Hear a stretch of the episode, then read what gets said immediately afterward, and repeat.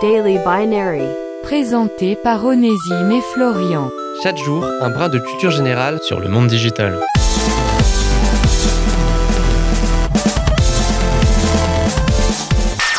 PayPal, ce nom doit certainement vous dire quelque chose si vous avez tendance à privilégier les moyens de paiement alternatifs. Et comme nous dans Daily Binary, on aime bien les trucs alternatifs, on va aujourd'hui vous apprendre 2-3 trucs sur cette entreprise florissante qui s'est considérablement imposée dans le paysage numérique ces dernières années. Nous sommes à la fin des années 90 PayPal naît de la fusion entre deux des premières pépites de la Silicon Valley, Confinity, une société de développement de logiciels sécurité, et Hits.com, une des premières banques en ligne fondées par Elon Musk, Tesla, SpaceX, tout ça, tout ça.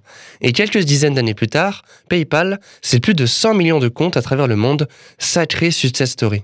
Mais dis-moi Daily, en quoi le service proposé par PayPal diffère-t-il tellement d'un paiement classique avec une carte de crédit classique? Eh bien, c'est très simple Binary. Laisse-moi t'expliquer. En fait, PayPal ne nécessite pas de rentrer des identifiants bancaires lors de chaque transaction, il suffit simplement de les communiquer une fois à PayPal lors de la création de votre compte, puis lors de vos échanges, d'indiquer une adresse électronique et un mot de passe. Et paf, le tour est joué.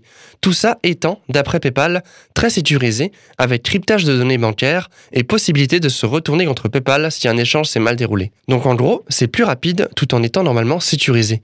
Pas étonnant que ça attire autant de monde. Après, le hic, c'est que tous les sites ne permettent pas de passer par PayPal. Ah, et que des frais sont prélevés parce que forcément la boîte doit bien tourner. Pour chaque vente effectuée, PayPal va donc prendre un pourcentage de la somme touchée.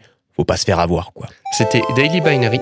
Rendez-vous demain pour une nouvelle dose de culture générale sur le monde digital.